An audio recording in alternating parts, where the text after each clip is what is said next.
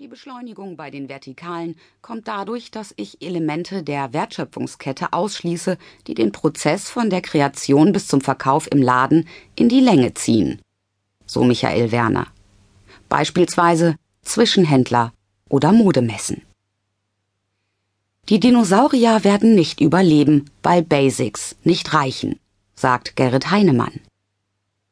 Die Käufer brauchen neue Impulse, man geht nicht zu Zara für die modischen Teile und dann zu Peek und Kloppenburg für die T-Shirts und die Unterwäsche, sondern kauft alles aus einer Hand. Er verweist auf zahlreiche Unternehmen aus Industrie und Handel, die den Zug der Vertikalisierung verpasst hätten und in Schwierigkeiten geraten seien. Der einstige Branchenkönig Klaus Steilmann gehört in diese Reihe. Aber auch der Karstadt-Konzern. Jüngstes Beispiel. Das Traditionsunternehmen Gelco, das gerade angekündigt hat, im Sommer 2016 den Geschäftsbetrieb einzustellen. Seit 2003 hat die Gelco-Führung versucht, vertikale Strukturen aufzubauen. Offenkundig zu spät. Und nicht konsequent genug. Der Kunde brauche permanent Injections, sagt Heinemann, stete Dosen neuer Reize, damit er bei der Stange bleibe. Er sei durch das Internet heute besser denn je informiert. Langeweile ist heute in der Mode eine Todsünde. Verwunderlich ist das nicht.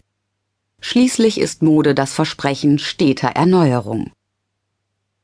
Und damit landet man bei der Macht der Bilder, bei den eingangs erwähnten Pariser Schauen, den Bloggern, Prominenten und Street-Style-Stars. Massen von immer neuen Motiven toll aussehender Frauen in Designerkleidung sind im Netz rund um die Uhr verfügbar. Stilikonen der Blogger-Szene wie Chiara Ferrani und Anna Dellorusso, Street-Style-Beauties wie Alexa Chung und Olivia Palermo oder modeverliebte Prominente wie Kendall Jenner haben inzwischen Millionen Abonnenten auf Instagram. Sie zählt zu den meistfotografierten während der Fashion Weeks. Fast Fashion passt perfekt zu der von Haute Couture gespeisten Sehnsucht nach einem neuen, immer aufregenderen Outfit. Mit geringem finanziellem Aufwand können modebewusste Frauen ihre Garderobe erneuern und sich den wechselnden Trends ständig anpassen. Einer Studie aus Großbritannien zufolge stieg allein dort zwischen 2000 und 2011 der Verkauf von Kleidungsstücken durchschnittlich jährlich um 4,4 Prozent. Möglich ist dies natürlich nur, weil modische Teile weniger kosten als früher. Mit der Beschleunigung wächst auch der Müllberg.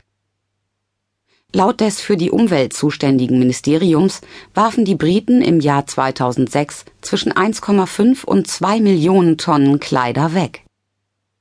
Eine neue Studie, ebenfalls aus Großbritannien, ermittelte, dass Frauen neue Kleidungsstücke im Schnitt nur siebenmal anziehen. Schneider, die Kleidung ausbessern, gibt es in westlichen Ländern kaum noch. Einfacher ist es, ein Kleidungsstück wegzuwerfen. Das liegt vor allem daran, dass der Neukauf oft billiger als die Reparatur ist, was wiederum auf die miserablen Produktionsbedingungen bei den Lieferanten in armen Ländern zurückzuführen ist. Aber nicht nur die billige, auch die teure Designermode muss mit der Beschleunigung Schritt halten. Statt wie früher in zwei Saisons zu arbeiten, bieten die meisten Luxusmarken heute vier Kollektionen an. Spring Summer und Fall Winter werden durch Pre-Fall im Mai und Resort im November ergänzt.